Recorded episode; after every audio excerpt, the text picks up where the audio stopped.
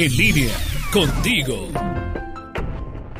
Hola, Lulú de Medina. ¿Te has fijado que a veces nos sucede que hemos recibido una herida o un dolor muy grande por alguien que nos ofendió o nos hizo daño?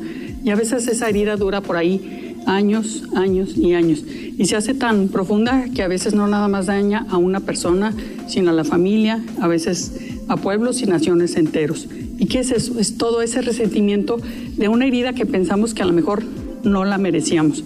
¿Y cuál es la fórmula para olvidar ese resentimiento, para olvidar ese daño? Pues el perdón.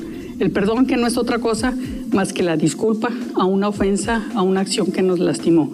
Pero para llegar al perdón también tenemos que hacerlo a través del olvido. Olvidar lo que nos hicieron, el daño que, que llegamos a sentir tan profundo dentro de nosotros. Recuerda que nosotros también a veces hemos lastimado a los demás y a lo mejor a ellos también les duele cómo nos portamos con ellos. Pero el perdón solo se da a través del amor.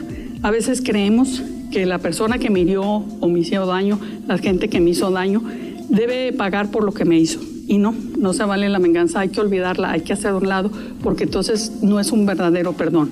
Y el perdón empieza por uno mismo. Si no nos curamos nosotros mismos, no podemos perdonar. Yo te invito, como dicen por ahí, que el más débil, pues se venga, el más fuerte perdona y el más feliz olvida. ¿Tú olvidas y perdonas? ¿Perdonas y olvidas?